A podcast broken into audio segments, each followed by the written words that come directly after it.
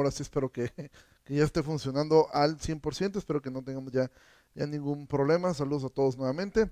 Bueno, ¿dónde nos hemos quedado?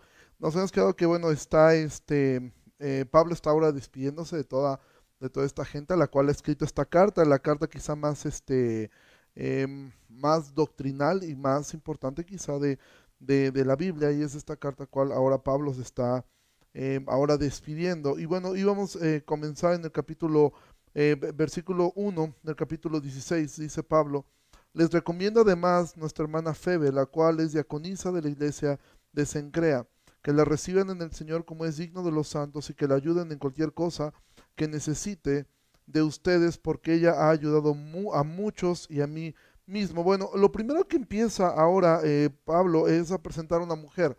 De hecho, esta mujer eh, la menciona como una diaconisa.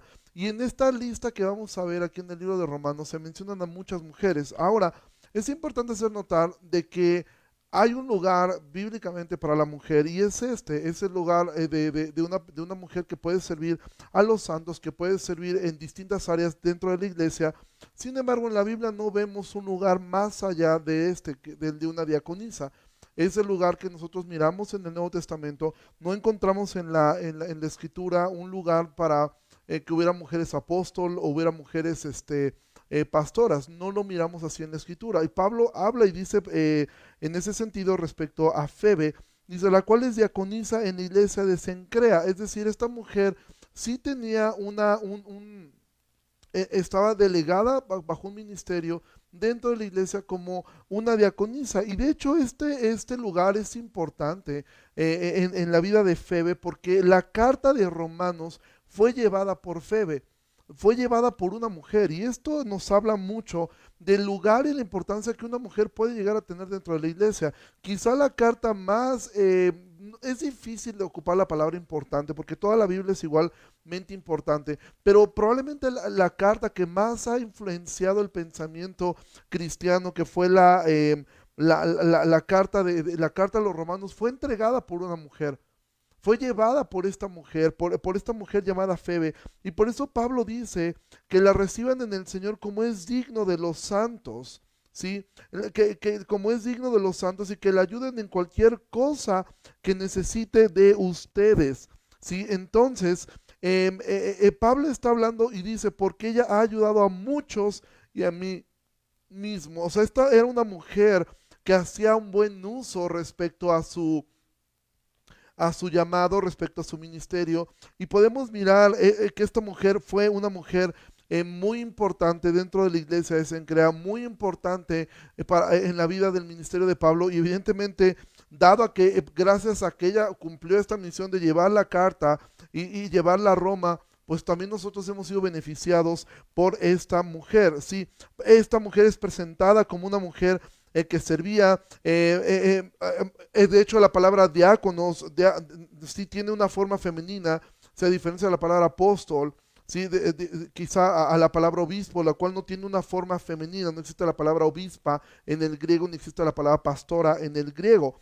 Entonces, Pablo está diciendo que esta mujer estaba vinculada hacia la asamblea local, y ahora date cuenta, el versículo 3 dice, saluden a Priscila y Aquila, mis colaboradores en Cristo Jesús, que expusieron su vida por mí, a los cuales no, no solo yo doy gracias, sino también todas las iglesias de los gentiles. Saluden también a la iglesia de su casa, saluden Epeneto, amado mío, que es el primer fruto de Acaya para Cristo. Luego Pablo envía saludos a, Priscila y Aquila, em, que han sido habían sido personas muy valientes. Y si tú recuerdas en el libro de los Hechos, cómo es que Pablo conoce a Priscila y Aquila, eh, Pablo conoce a Priscila y Aquila en un momento en el cual él necesitaba compañía, él necesitaba de amigos, él necesitaba de personas que estuvieran cerca de él. Y, Dios provee a través de, de, Priscila y de Aquila, de este matrimonio, ayuda para Pablo, porque Pablo venía de, Atenas, de quizá eh, la, prueba más dura que él tuvo como un predicador. ¿Por qué razón? Porque en ese lugar, que quizás es uno de los mensajes más profundos que Pablo dio Em, no, no pasó nada, sencillamente la gente comenzó a, burlarse de él. Y cuando tú ves a Pablo después de Atenas, tú vas a ver a, una persona em, realmente deprimida, al grado que el aliento, lo primero que Dios le provee son amigos nuevos a Priscila y Aquila. Después tú vas a ver cómo Dios vuelve a Silas y a Timoteo con él, pero al final es Jesús mismo quien lo consuela. Versículo 6 dice, saluden a María, la cual ha trabajado mucho entre ustedes. Después de enviar saludos a Priscila y Aquila, ahora él, va a hablar acerca de, eh, de, de una mujer que estaba allí con ellos. Versículo 7 dice, Saluden a Andrónico y a Junias, mis parientes y mis compañeros de prisiones, los cuales son muy estimados entre los apóstoles y que también fueron antes de mí en Cristo. Saludes amplías, amado mío en el Señor. Saluden a Urbano, nuestro colaborador en Cristo Jesús, y a Estaquis, amado mío. Saluden a Peles, aprobado en Cristo. Saluden a los de la casa de Aristóbulo. Sí, eh, no conocemos realmente mucho de estas personas, realmente no podemos saber mucho acerca de ellos, cómo quiénes fueron estas personas, pero eh, probablemente eh, los de la casa de Aristóbulo eran esclavos que se habían convertido, eran personas que, que, que, servían ahora dentro de la iglesia y que eran personas que habían sido importantes para la vida de Pablo. El versículo 11 dice, saludos a Herodión, mi pariente. Saluden a los de la casa de Narciso, los cuales están en el Señor. Luego, que Pablo habla acerca de algunos esclavos que estaban pertenecientes allí. Eh, él envía saludos a este grupo también de personas que muy probablemente ellos también eran esclavos. Ahora, ¿por qué esto es importante? ¿Por qué es importante mirar esto? Porque Pablo no está dirigiendo los saludos solamente a gente importante, en este caso como una diaconisa, como Febe, o a personas que habían fundado probablemente la iglesia en Roma como, como Priscila y Aquila Pablo ocupa esto para saludar a gente de distintos estratos sociales, porque la iglesia siempre está formada por matrimonios que ayudan mucho, por mujeres eh, eh, eh, que quizás son, son, son, solteras o son mujeres viudas, no sabemos, y también de gente pobre, de gente como estos esclavos. Pablo continúa en el versículo 12, saludos a Trifena y a Trifosa, las cuales trabajan en el Señor Saluden a la, amada Pérsida, la cual ha trabajado mucho en el Señor. Mira, los nombres de Trifena y Trifosa significan delicada y lujosa, ¿sí? Es decir, es probable que estas mujeres eran personas, eran mujeres como Livia, mujeres que tenían un, buen rango social. Y Pablo también eh, eh, llama esto. Es decir, la iglesia es un lugar donde cabemos todos, ¿sí? donde hay lugar para personas eh, prominentes, para personas pobres, para personas eh, eh, que son muy serviciales en la iglesia, personas que quizá aporten con su oración, pero todo esto forma la iglesia. Por eso es lo lindo de poder ver esta lista de saludos que Pablo da, que de hecho es la más larga de todas sus epístolas. No hay ningún lugar donde tú vas a ver tantos nombres y tantas personas a las cuales Pablo está saludando por nombre. Pablo ocupa mucho tiempo para saludar por nombre a tantas personas, de las cuales destaca muchas mujeres. Hay muchas mujeres en esta lista, lo cual nos recuerda que el lugar de la mujer en la iglesia es sumamente importante. ¿sí? Hay sumamente importante el lugar eh, eh, que, en la iglesia ha tenido siempre las mujeres y por esas razones que es absurdo cuando tú escuchas que se dice que la Biblia es un libro misógino un libro machista, porque en este tiempo este tipo de saludos no eran comunes, ¿sí? No era común que se saludara a las mujeres eh, eh, no era común que se le diera un lugar a las mujeres, pero Pablo le da muchísimo lugar a muchas mujeres de las cuales él está saludando. Él está tomando el tiempo para, para, para saludarles, para tomarles en cuenta, para reconocer el trabajo que estas mujeres habían desarrollado dentro de la iglesia. ¿sí? Versículo 13 dice, saluden a Rufo, escogido en el Señor, y a su madre y mía. ¿sí? Eh, Rufo es un personaje conocido. Probablemente tú no recuerdes ahora mismo quién fue Rufo. Rufo fue hijo de, eh, eh, de, Simón, el que cargó la cruz, ¿sí? Cuando, cuando, cuando, cuando Jesús no puede ya que siga agarrando la cruz, se menciona un nombre que cargó la cruz. Bueno, este era su hijo muy probablemente, ¿sí? Rufo era hijo de esta persona, de, de, este, de este personaje, ¿sí? Y podemos mirar que Pablo ahora reconoce a ellos y aún llegó a ver tal amor que Pablo se refiere a su mamá como una, una madre para él. ¿sí? Versículo 14 dice, saluden a Síncrito a, Flegonte, a Hermas, a Patrobas, a Hermes y a los hermanos que están con ellos. Saludos a, a Filólogo, a Julia, a Nereo y a su hermana, a Olimpas y a todos los santos que están con ellos. Pablo menciona aquí nombres que son bastante extraños. Si tú quieres ponerle un nombre eh, peculiar a tu hijo o a tu hija, bueno, podrías tomar de esta lista de nombres algunos. Em, Pablo menciona estos hombres que eran, se reunían en casas. O sea, lo que vemos acá es que la iglesia en Roma era una iglesia que estaba creciendo, era una iglesia que estaba eh, buscando em, poder eh, tener ellos un impacto dentro de, su sociedad en el sentido correcto de la palabra, eran creyentes que habían logrado aún abrir distintas casas que eran iglesias. Pablo ha hablado acerca de la, de la iglesia que se reunía en casa de Priscila y Aquila. Y cómo es que ellos, mira, el concepto de templos es algo nuevo. Eh, eh, para, esta gente no se reunía en templos, no se reunía en lugares fijos, se reunían generalmente en casas debido a la persecución que ellos, que ellos sufrían. Buscaban el poder convivir entre ellos, pero mayormente ellos se reunían en casas. ¿sí? Entonces, ¿por qué esta lista es tan importante? Por lo que hemos mencionado. ¿Por qué razón? Porque la iglesia está compuesta por distintas personas de distintos estratos, con distintas habilidades, con distintas economías, pero cada uno de nosotros somos igualmente importantes. Dentro de la iglesia, si tú eres una mujer sola, tú eres importante. Si tú eres una mujer viuda, eres importante. Si tú estás como matrimonio, eres importante. Si tú eres un anciano, un adulto mayor, tú eres importante. Si eres joven, eres importante. La iglesia está formada por un grupo de personas de distintos estratos, gente con dinero, gente sin dinero, gente con preparación académica, gente sin preparación académica. Somos un cuerpo y me encanta la lista que Pablo hace porque dejen claro cómo estaba formada esta iglesia por distintas personas que, tenían distintas habilidades, que tenían distintas, distintos extractos sociales. Algunos eran esclavos, otros eran libres. Y algo que ocurría en esta época, y esto lo increíble del cristianismo, era que muchas veces los que se convertían primero eran los esclavos. Y ellos llegaban a crecer dentro de la iglesia y cuando sus amos se convertían, ocurría un fenómeno un tanto peculiar. Muchas veces los esclavos eran pastores de sus amos. Tú te podrías imaginar eso. De lunes a sábado ellos eran, eh, eh, eran eh, servían dentro de, sus labores, pero el día domingo sus amos tenían que sujetarse a, sus esclavos porque ellos eran los pastores. Esto era algo que únicamente ocurría dentro de una sociedad y una cultura como la cultura cristiana. ¿Por qué? Porque dentro de Cristo, Pablo va a decir, ya no hay esclavo, no hay libre, no hay hombre, no hay mujer, todos somos iguales en Cristo. En la iglesia no se trata de quién tiene más dinero, ni quién tiene más habilidades, ni quién tiene más talento, ni quién es mejor haciendo tal o cual cosa.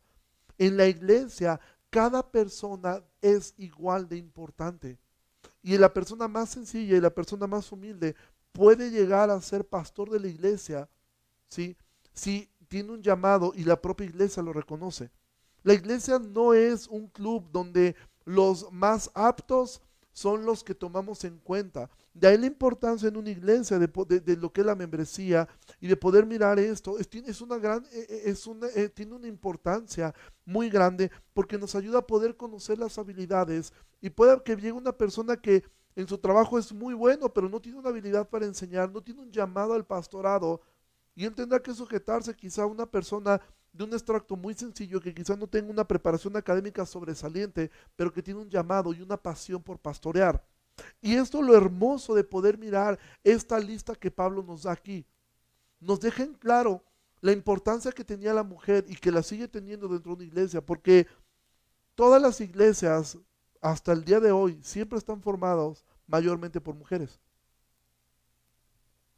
Por lo menos yo nunca he ido a una iglesia donde haya más hombres que mujeres. Siempre hay más mujeres y me encanta ver el lugar que Pablo daba a, la mujer dentro del dentro del de, el reconocimiento que Pablo da a este grupo de mujeres, sí, que las menciona por nombre, que está tomando el tiempo para poder hablar hablar de, de ellas, reconocer su trabajo y que la carta no sabemos por qué razón, Pablo decide enviarla por mano de una mujer. Si la carta más eh, famosa quizá de Pablo, la carta que más ha influenciado el pensamiento cristiano, Dios decidió que fuera enviado por mano de una mujer. Y esto es increíble también porque cuando tú miras quiénes fueron las primeras personas que anunciaron la resurrección de Cristo, que es el evento más eh, relevante del cristianismo, también fueron mujeres. Ellas fueron las primeras en salir y, hablar esto. Entonces, la mujer tiene un lugar importante dentro de la iglesia. La iglesia evidentemente tiene un orden también. Pero esto no quiere decir que no hay un lugar para el servicio de una mujer. Me encanta, Pablo menciona de esta Febe como una diaconisa, como una persona que era reconocida por la iglesia, ¿sí? Pero no es que la mujer no, al decir es que eh, eh, no hay, no hay, no hay, no, la Biblia no miramos que exista pastoras, no significa que entonces no pueden hacer otras cosas. De hecho, la mayoría de los hombres tampoco serán pastores, ¿sí? Pero el lugar que tiene cada una persona dentro de la iglesia, en especial este reconocimiento a las mujeres, yo puedo decir que nuestra propia iglesia comenzó así. Nuestra iglesia comenzó siendo apoyado prácticamente por, por, por mujeres en, la iglesia, ¿sí? Eh, ustedes recordarán, nuestra iglesia comenzó en un garage, ¿sí? Donde la doctora Verónica, su hija, sí fueron prácticamente las que eh, eh, compusieron todo lo que es el garage y todo, y así fue como comenzamos la iglesia. Siempre las iglesias han sido bendecidas por las mujeres. Y Pablo reconoce este trabajo, reconoce esta labor de muchas mujeres que han sido mencionadas en esta lista. Al mismo tiempo, da un lugar a los hombres que quizá eran esclavos, da un lugar a los hombres que estaban sirviendo dentro de la iglesia, a hombres eh, eh, eh, que evidentemente eran muy, muy capaces, muy brillantes, como el matrimonio formado por Priscila y por Aquila. Pero cada uno de nosotros, Pablo lo ha dicho en el capítulo 12, somos un cuerpo y somos todos nosotros sumamente necesarios.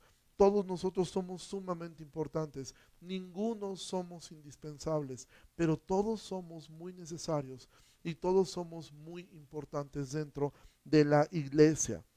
Pablo va a decir en el versículo 16, salúdense los unos a los otros con ósculo santo. Ósculo es beso, ¿sí? Los saludan todas las iglesias de Cristo, ¿sí? Eh, el saludo de beso era una forma común en que ellos se saludaban, ¿sí? Los creyentes. Era una forma eh, en la cual ellos mismos hacían notar este, eh, eh, este amor. Ahora, Pablo hace una, un, hincapié, esto es importante. ¿Qué significa un ósculo santo, un beso santo? No es que fuera un beso especial, un tipo de beso. Em, sencillamente Pablo lo que está diciendo es, salúdense de beso, ¿sí? Guardando cualquier, a cualquier situación que sea e incorrecta. Si cualquier acercamiento incorrecto. Hay hermanas que, eh, que ellas deciden cuando saludan a una persona del sexo opuesto, saludarla de mano, lo cual a mí se me hace algo bueno, sobre todo cuando es la primera vez que están conociendo a una persona del sexo opuesto, se me hace algo sano que hagan eso. No estoy diciendo que, que, que, que si saludan de beso esté mal. Pablo está diciendo eso, salúdense con, con, con, con respeto, con, de una forma que no sea una forma inmoral. Por eso es que dice, salúdense con un beso santo, sobre todo en la proximidad de sexos opuestos. ¿sí? Y ahora Pablo ya ha dado esta lista. Pablo ya ha hablado eh, toda la carta, ha hablado acerca de lo que es el Evangelio, acerca de lo que es eh, la justificación, acerca de la lucha del creyente. Y ahora Pablo al final nos ha hablado acerca de que nosotros debemos amarnos entre nosotros, que debemos amar a nuestros enemigos, ¿sí? que en cuanto esté nosotros procuremos estar en paz con todos los hombres.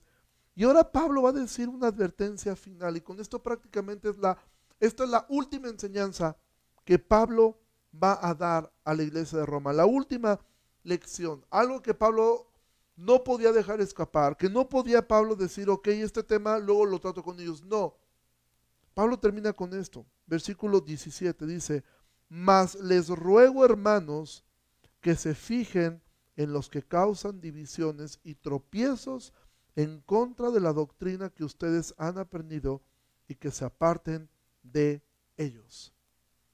Y tú podrías pensar, bueno, ¿no acaba de decirnos Pablo que nos amemos unos a otros, que soportemos las diferencias entre nosotros, que, que aún a nuestros enemigos los tenemos que amar? Y ahora Pablo está diciendo que nos apartemos de algún tipo, de algunas personas. Ahora Pablo nos está diciendo que si hay personas de las cuales nos debemos apartar, de las cuales nosotros deberíamos alejarnos, sí, Pablo está diciendo eso.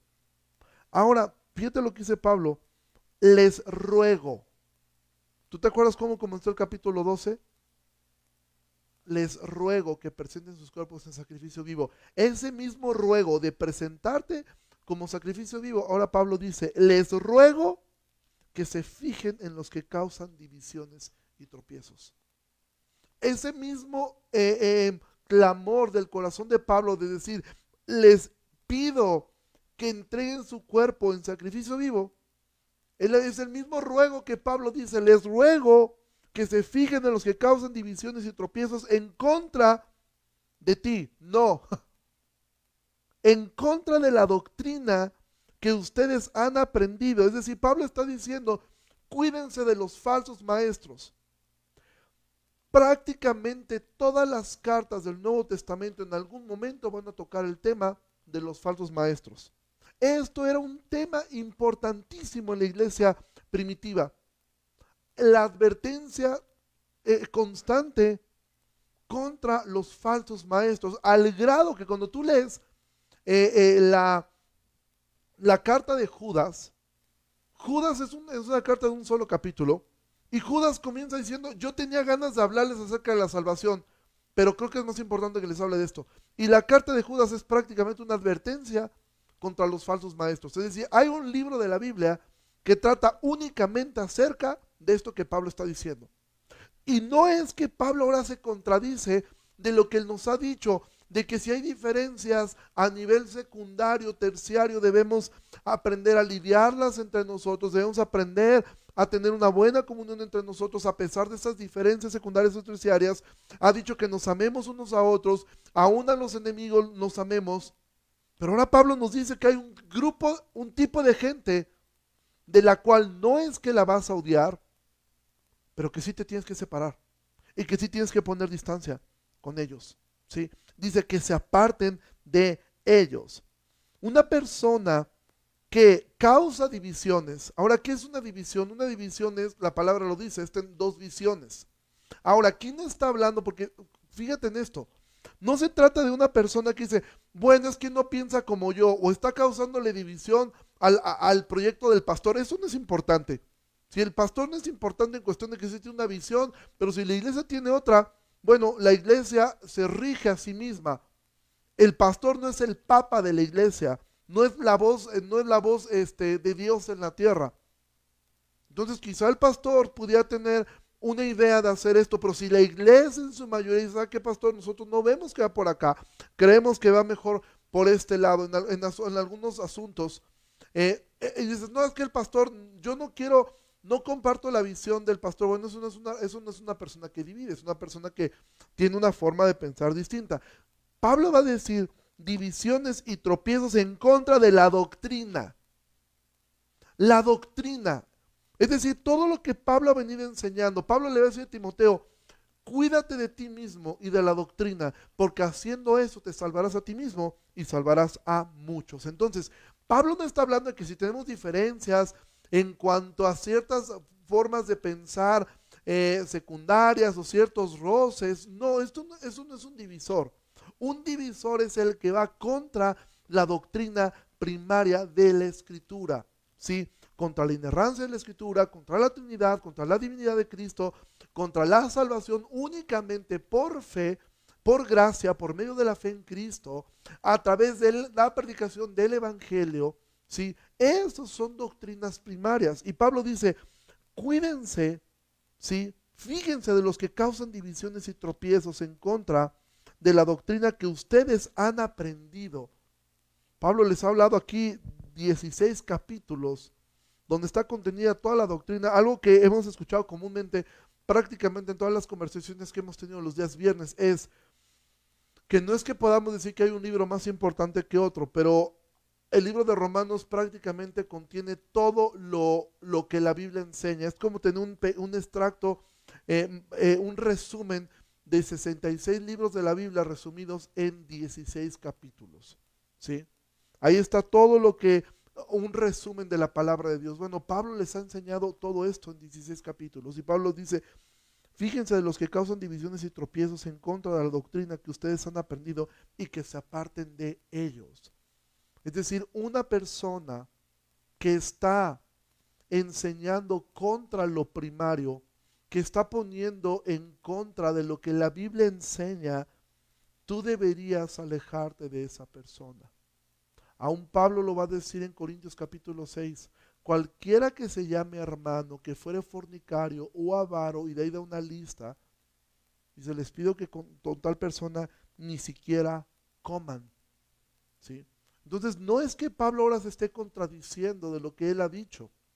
Pablo ha dicho que sí, que el fuerte de la fe se debe negar por, por, por amor al débil, pero una persona que persiste en pecar, que no, que ha sido llamada una, dos, tres veces, como Jesús nos enseñó en Mateo 18, al arrepentimiento, y no lo hace, esa persona debe ser considerada como gentil y como publicano, y entonces nosotros debemos apartarnos de ellos, ¿sí? Pablo va a decir también, y una persona, un falso maestro, que está enseñando cosas que están contra lo que la escritura enseña, lo que una persona debe hacer es apartarse de esas personas. Ahí no es que, que, bueno, tenemos diferencias secundarias, no. Aquí cuando estamos hablando de personas que están enseñando que tú puedes eh, ordenarle a Dios que haga ciertas cosas, que tú tienes un poder para llamar las cosas que no son como si fuera cosa que la Biblia jamás enseña, que tú tienes, eh, eh, que tú eres Dios, sí, porque esa es una doctrina que actualmente enseñan algunos predicadores motivacionales, que tú eres Jehová Junior, que tú tienes en tu boca y poder, que no es cierto. Pablo dice, ese tipo de enseñanzas ese tipo de cosas que van contra la doctrina primaria. ¿Qué doctrina primaria? La doctrina primaria de la soberanía divina. Porque ahora pareciera que todos nosotros somos soberanos y todos nosotros podemos ordenarle a Dios qué hacer. Pablo dice, apártense de esas personas. Y Pablo va a dar una razón, versículo 18. Porque tales personas no sirven a nuestro Señor Jesucristo, sino sus propios vientres y con suaves palabras y lisonjas engañan los corazones de los ingenuos. Entonces Pablo está diciendo, un falso maestro no sirve a Jesús. Cuando esta, esta frase a sus propios vientres se refiere a sus propios intereses. ¿sí? Pablo está diciendo, estas personas no sirven a, Dios. Aunque ellos digan que lo sirven, ¿sí? aunque ellos digan que alguna vez alguien le preguntó a, Ah, no recuerdo si fue a Guillermo Maldonado o a Cash Luna o alguno de ellos, que si ellos predicaban sana doctrina. Pues la respuesta de ellos fue que sí. O sea, ninguno de ellos no, no predicamos sana doctrina. Sí, obviamente ellos dijeron, pues sí, sí predicamos sana doctrina. Sí, ellos eh, usan una Biblia, ellos creen que sirven a Dios, pero la realidad es que todo lo que ellos miran, tú puedes mirar, es una enseñanza centrada en el hombre que atenta contra la soberanía divina, que atenta contra lo que Dios ha establecido y que evidentemente está hablando de que son personas que realmente se sirven a ellos mismos. Jesús dijo, muchos me dirán en aquel tiempo, porque hay personas que dicen, pero es que yo fui a tal campaña y ocurrió un milagro y Dios me sanó de tal cosa. Bueno, los milagros dan testimonio de Dios, no de la persona. ¿sí? Un milagro da testimonio de que Dios tiene poder para hacer milagros. Pero el carácter y el fruto del Espíritu dan testimonio de la persona. ¿sí? Entonces, Dios ocupó una vez un burro para hablar. Entonces, no es nuevo que Dios en su misericordia, yo conozco gente que se ha convertido bajo eh, el ministerio de, falsos maestros. Dios es Dios. Y Dios puede usar lo que Él quiera, pero eso no, eso no legitimiza a una persona. No, no le da valor. Y Jesús mismo lo dijo en aquel día, en Mateo 7, muchos me dirán, Señor, Señor, en tu nombre hicimos en tu nombre echamos fuera demonios, en tu nombre profetizamos e hicimos muchos milagros. Y Jesús les decía, apártense de mí, hacedores de maldad, nunca los conocí. Jesús no les decía, no es cierto, ustedes no hicieron milagros, tampoco les decían, no es cierto, no echaron fuera demonios, y no es verdad que profetizaron, no, sí, sí lo hicieron. Porque Dios puede usar a un burro, y lo usó una vez para, a una burrita para hablarle a Balaam. Entonces Dios puede usar a quien Él quiera, cuando Él quiera. Y de hecho tú ves a Balaam, Balaam era una persona incrédula. Por un lado profetizaba eh, de una manera y por el otro lado profetizaba lo que Dios le decía. ¿Sí? Pero él era una persona que iba bajo sus propios intereses. Entonces, amado, por eso Pablo tiene que tener esta advertencia para que ellos no piensen, bueno, Pablo nos ha enseñado que debemos eh, conciliar nuestras diferencias. Sí, se refiere a diferencias que no atenten contra lo primario, a diferencias en procederes de comer, en cosas que ya hemos visto anteriormente, que son situaciones de conciencia. Pero lo que es la palabra de Dios, lo que es la doctrina primaria es innegociable. No podemos negociar con estas cosas. ¿sí? Dice, estas personas no sirven al Señor, sino a sus propios intereses y con suaves palabras y lisonjas engañan los corazones de los ingenuos. No una persona porque tenga una habilidad para hablar, que tenga una forma linda de hablar, que aún te hable bonito, significa que está diciendo la verdad. No significa que esté diciendo algo que sea correcto. Entonces nosotros no debemos evaluar la legitimidad de una persona porque hable bien o porque hable bonito sino porque hable lo que está en la palabra de Dios. No es que diga, voy a hablarte de lo que Dios puso en mi corazón, voy a hablarte desde mi corazón. Bueno, eso no es importante. Yo cuando voy a una iglesia, yo no quiero escuchar una palabra que un pastor o una persona diga, voy a hablar de mi corazón. No, no me interesa tu corazón, porque la Biblia dice que tu corazón y el mío son engañosos más que todas las cosas. ¿Sí? Yo lo que quiero escuchar es la palabra de Dios y quiero escuchar a Cristo en cada texto de la Escritura para exaltarla a Él y para poder ser como Él. Entonces Pablo está diciendo que de las personas que causan divisiones y tropiezos contra la doctrina, que te apartes de ellos. Y Pablo ha dicho que estas personas engañan a los ingenuos. ¿sí? Y Pablo ha de decir esto, y me gusta cómo une estas dos ideas, versículo 19. Porque su obediencia ha venido a ser notoria a todos. Así que me gozo de ustedes pero quiero que sean sabios para el bien e ingenuos para el mal. ¿Sí? Es decir, Pablo le está diciendo a ellos que aprendan a discernir y obedecer el bien y a dejar el mal. Mira, el discernimiento es algo tan importante, pero el discernimiento no es algo místico, no es algo mágico. El discernimiento viene de esta forma. Em, alguien, alguien propuso y no era una mala idea. Alguien propuso que por qué no una de las conversaciones de Romanos podíamos tratar acerca de esto, acerca de, el evangelio versus el falso evangelio. Sí, el, evangelio, ahí está el, evangelio de la prosperidad, el evangelio de la necesidad, el evangelio de tú puedes eh, eh, ser el campeón, etc. Sin embargo, sería imposible, imposible poder tocar todas las falsedades que se enseñan. Es impresionante lo que tú puedes llegar a leer de pastores en África. Hubo un pastor que ofreció eh, que si le pagaban no sé cuántos millones de dólares, él podía resucitar a Kobe Bryant. Hizo una persona que lo siguen. O sea, tú puedes leer cualquier cantidad de falsedades. Por ahí un tipo que está loco, que él dice que él es Jesús y, que y está aquí en México, ¿eh? O sea, y él tiene una doctrina de que el Espíritu Santo es mujer por el otro lado ves a hombres que enseñan que tú da dinero y Dios te va a dar todo lo que tú quieres. o sea, es una infinidad de cosas que sería imposible poder mirar una por una, por una, por una, por una. Por eso es que Pablo dice, pero quiero que sean sabios para el bien e ingenuos para el mal. Ahora, ¿cómo puedes aprender a discernir? Mira, em, a las personas, por lo menos, no, yo me imagino que lo han de hacer aquí también en México, pero por lo menos estaba yo leyendo un artículo de cómo es que entrenan a, los, a las personas en los bancos para poder, eh, para poder em, reconocer cuando les dan billetes falsos de, una manera rápida. Bueno, ¿qué es lo que se hace? No es que se les enseñen, mira, aquí te va un tipo de billete falso que hace la mafia rusa. Este billete falso lo hace los narcos de México. Este billete falso lo hace la mafia eh, italiana. Este billete, no, no es necesario aprender todas las distintas maneras de hacer algo falso. Solamente falta aprender una cosa, cómo es lo original, cómo es. Por eso es que Pablo dice, en Gálatas, que acuérdate, Gálatas es como la versión para llevar de Romanos, es Romano chiquito, ¿sí? es la versión pequeña de Romanos, es un resumen de Romanos eh, eh, en Gálatas. En Gálatas Pablo va a decir, si yo o un ángel del cielo les predican un evangelio distinto al que les he predicado, sea maldito, porque la palabra anatema significa maldito. O sea, Pablo dice, si yo, es decir, Pablo consideraba algo, quizá yo me vuelvo loco al final y termino transquiversando todo. Pero Pablo dice, quizá no soy yo, quizá un ángel del cielo. Es decir, Pablo pensaba, ya ocurrió una vez que la tercera parte de los ángeles se volvieron locos y se rebelaron. Pues si aún el ángel Gabriel viniera y bajara del cielo y les predicara un evangelio distinto al que les estoy hablando, Pablo dice, sea maldito.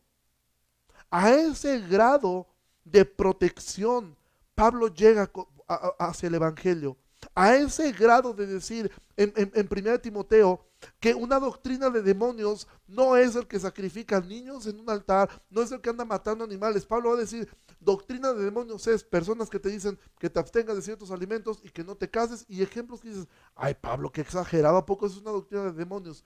Cualquier cosa que le agregue o le quita al evangelio es una doctrina de demonios. Por eso Pablo está diciendo esta parte, aprendan a, discernir lo original y lo que no se parezca al 100% a esto. Imagina que a ti te dan un billete de mil pesos que es papel moneda, ¿sí? que vete a saber cómo lo lograron conseguir. Solamente le falta un detalle de un billete original. ¿Tú lo aceptarías? Si tú pudieras ver, oye, pues es que está todo igual, nomás le faltan las firmas. Bueno, entonces ya no es original y no tiene ningún valor ningún valor. No vale nada.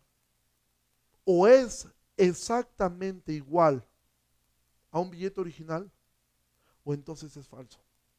Con una sola cosa que cambie, con un solo de los detalles de seguridad que tiene un billete, si no lo tiene, entonces es falso. Es completamente falso. Y lo mismo ocurre con el Evangelio. El Evangelio no le podemos agregar nada y no le podemos quitar nada. Si tú le agregas algo, entonces ya no es, es un evangelio legalista, estás agregándole cosas. ¿Sí? Y si tú le quitas cosas, entonces tú estás haciendo un, un, un evangelio antinomiano, un evangelio anti-ley. ¿Sí? Y entonces también es un evangelio falso. El evangelio debe ser tal cual Pablo, la Biblia, lo ha enseñado. Si Pablo ha enseñado y ha puesto claro el Evangelio en el, capítulo, en, el libro de Romanos, capítulo 1, capítulo 2, capítulo 3, la condición perdida del hombre y su incapacidad para salvarse a sí mismo y que las obras no sirven para absolutamente nada. A partir del capítulo 3, capítulo 4, Pablo, Pablo va a hablar y capítulo 5 acerca de la justificación, que la justificación es algo que estaba desde el Antiguo Testamento, creyó Abraham a Dios y le fue cortado, contado por justicia. Pablo va a hablar después capítulo 6, capítulo 7 respecto a la lucha que el creyente debe tener una vez que es justificado contra su carne y contra el pecado. Pablo se va a poner como ejemplo en el capítulo 7 de que él también tiene esta misma lucha para llegar al capítulo 8, que bueno, esa lucha no nos debe crear condenación, ninguna condenación de los que están en Cristo, pero hay que asegurarse que estamos en Cristo. ¿Y cómo me aseguro? Según Pablo, viendo la obra del Espíritu Santo y viendo el testimonio en mi espíritu de que soy un hijo de Dios y entonces entiendo y creo que nada me puede separar del amor de Dios. ¿Y por qué no me puede separar del amor de Dios? Capítulo 9, 10 y 11. Porque no fuiste tú el que se salvó, fue Dios quien te eligió y fue Dios quien te va a, te va a mantener en un estado de salvación. Y después capítulo 12, 13, 14, Pablo va a decir cómo luce una vida que ha sido regenerada por el Evangelio. Primer cosa, crece en santidad. Segunda cosa, se agrega a un cuerpo y sirve en ese cuerpo. Tercer cosa, ama a sus hermanos, ama a sus enemigos. Capítulo 13, se sujeta a las autoridades. Capítulo 14, considera a los débiles ¿sí? y se niega a sí mismo con tal de que el otro crezca. Capítulo 15, el ejemplo más grande que Pablo tenía, Cristo, que no se vino a servir a sí mismo. Eso es el Evangelio. Eso es el Evangelio. Y cualquier cosa que quite, que añada al Evangelio es falso. Cualquier cosa que quita al Evangelio es falso. Entonces, ¿cómo logro ser sabio para el bien? Ten temor de Dios. Pero el temor de Dios lo tienes que enfocar en lo que la palabra de Dios dice, ¿sí? Y versículo 20 dice Pablo, y el Dios de paz aplastará en breve a Satanás bajo sus pies. La gracia de nuestro Señor Jesucristo sea con ustedes. El día domingo estudiábamos en la iglesia acerca de Daniel, la segunda parte, y vimos un poquito de la escatología y vimos que la escatología no debería ser para estarnos peleando. Aquí en, dentro de la gente que nos está viendo puede haber personas que sean amileniales, premileniales, dispensacionales, este, premileniales históricos y con sus mil vertientes cada uno. La escatología no es para que nos peleemos, la escatología es para poder ver a Cristo en, lo más alto, cuando Él vence el mal, cuando todo esto se acaba y que la historia termine en que Él vence él reina para siempre y nosotros reinaremos, estaremos juntamente con Él para siempre. Sea en un milenio literal, sea, eh, de otra forma, eso no es tan importante. La escatología exalta a Cristo, exalta su obra y nos dice al final de la historia, Él gana. Y por eso Pablo dice, en breve, sí, en breve, Dios aplastará a Satanás. ¿sí? La gracia de nuestro Señor Jesucristo sea con todos ustedes. Y al final, Pablo vuelve a hablar de algunos colaboradores suyos, versículo 21. Los saludan Timoteo, mi colaborador. Bueno, Timoteo es un personaje muy famoso, una persona... Eh, también, dato curioso de Timoteo, Timoteo es de los, del único personaje que se menciona por nombre a su mamá y hasta a la abuela. O sea que desde la abuela ya venían bien, ¿sí? Eh, habla de Lucio, de Jasón, de Sosípater, mis parientes, y luego alguien aquí, el que escribió la carta, o sea, el que fue el secretario de Pablo, dice, yo tercio que escribí la epístola, los saludo en el Señor. Esto se me hace tan lindo que había esta parte de decir, Pablo, ten la libertad de, saludar tú también, ¿sí? O sea, esto, estos detalles también lo personal me, me conmueven dando, me enternecen dando, porque habla del carácter de Pablo, que él no tiene un afán de véanme a mí. O sea, Tercio dice, bueno, yo escribí esto y por ahí aprovecho también para, para, para, para saludar. Dice, lo saluda Gallo, hospedador mío, y de toda la iglesia. Los saluda Erasto, tesorero de la ciudad, y el hermano Cuarto. ¿Sí? Entonces Pablo ah, termina hablando de otro grupo de colaboradores y termina esta eh, parte diciendo, versículo 24, la gracia de, nuestro Señor Jesucristo sea con todos ustedes. Amén. Prácticamente así termina la carta de Romanos. Pablo va a terminar de otra forma, va a terminar con una doxología, que es una, es una alabanza. Este es como termina el libro de Romanos, eso lo veremos dentro, lo veremos quizá el día jueves, en la doxología final. Pero esta, esta frase, la gracia de nuestro Señor Jesucristo sea con ustedes, es una forma típica en que Pablo se despide. Todas las cartas de Pablo, todas, todas, todas, terminan de esa forma, todas. Esa es la razón por la cual yo personalmente creo que el libro de Hebreos fue escrito por Pablo, porque termina de esta forma también. La gracia del Señor Jesucristo sea con todos ustedes. Esta era como la firma personal de Pablo, era la forma, todas las cartas, si tú revisas todas las cartas eh, que escribió Pablo, desde Romanos hasta, a, hasta 2 Timoteo, todas terminan de esta forma, absolutamente todas. Entonces, podemos hoy aprender de este capítulo que la iglesia está formada por gente de todos los extractos. Pablo ha saludado a esclavos, ha saludado libres, ha saludado matrimonios, ha saludado mujeres, ha elegido una mujer llamada Febe para llevar la carta en sus manos, esta carta que ha transformado, que, que Dios usó para cambiar el pensamiento de Agustín, que Dios usó para cambiar el pensamiento de Lutero, que Dios usó para cambiar el pensamiento de tantas generaciones, de tantos creyentes.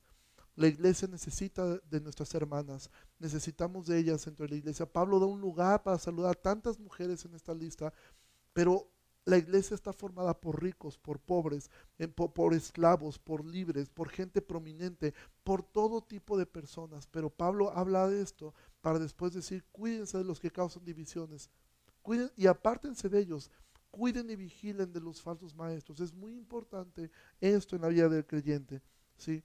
Y Pablo termina hablando de este último grupo de colaboradores que él tenía. Entonces, amados, podemos aprender tanto de esto. Y vamos a terminar el día jueves este recorrido que comenzamos desde el 30 de marzo em, hasta el día de hoy, que ha sido algo que por lo menos a mí me ha bendecido enormemente el poder estudiar romanos de esta forma, pero que podamos nosotros aprender de esto. Y para terminar, bueno, el día de mañana es muy probable que tengamos una conversación este, con, con Cole Brown, donde podamos tocar el tema de las diferencias que podemos llegar nosotros a tener y el día, este, el día jueves eh, probablemente tengamos otro, perdón, el día jueves vamos a terminar de esta forma y qué bueno que uh, tenemos, uh, creo que la mayoría de la gente que está conectado constantemente.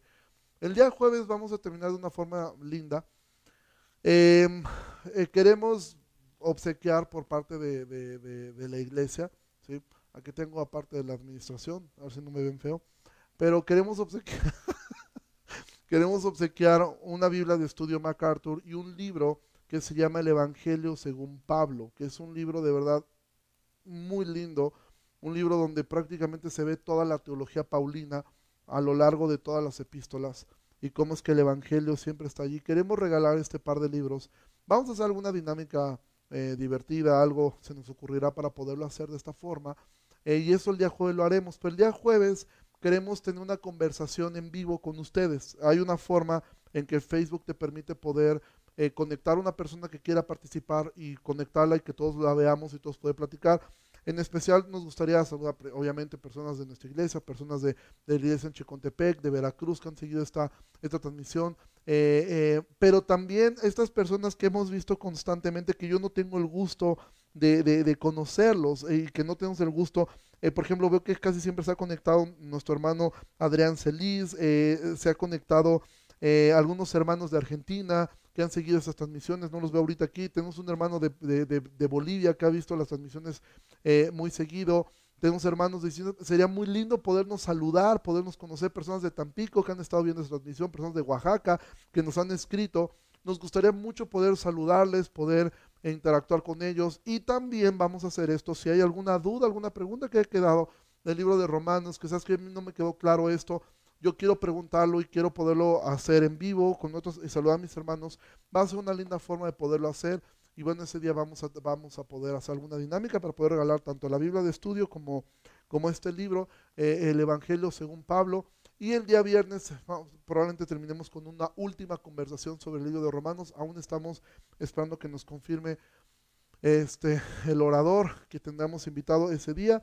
Mañana, primeramente Dios, si todo sale bien, estaremos este, con Cole Brown hablando del Evangelio y cómo, cómo lidiamos con nuestras diferencias. Entonces, yo les pido que estemos orando y ya, terminamos ese día y ya este, eh, terminamos el día viernes. Y pues para mí ha sido una bendición enorme el poder tener ese tiempo em, con, con, todos ustedes. Gracias, me encanta que nunca hemos bajado de 70 personas. Eh, para ser una iglesia pequeña, pues es lindo ver a tantas personas conectadas. Em, pero lo importante no es el número de personas que se conecten, lo importante es que esto que hemos aprendido, amados, durante todos estos meses, baje de la mente al corazón y del corazón pase a la acción.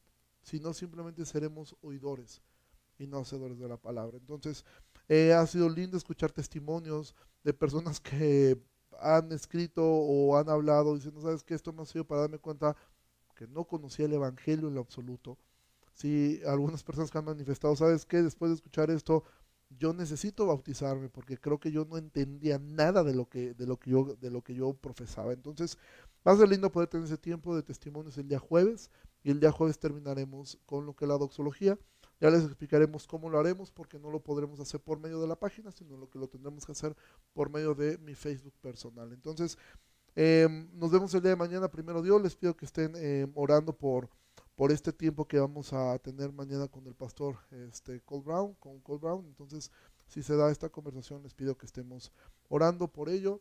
Dios les bendiga mucho, que pasen una excelente noche y vamos a orar. Dios, muchísimas gracias por la vida de mis hermanos. Gracias porque hemos podido aprender tu palabra nuevamente. Te pido que les guardes y te pido, Señor, que nos des el ánimo, la fuerza para dar este último paso esta semana. Dios, te ruego que les guardes que tu bendición sea con ellos, Señor, y que tú nos ayudes en todo lo que nosotros hacemos día a día, Dios. Gracias por tu palabra. Exalta a Cristo en medio de nosotros siempre.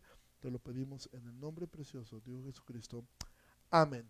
Pues Dios les bendiga mucho. Eh, que estén muy bien. Nos vemos el día de mañana, primero Dios. Gracias. Buenas noches. Música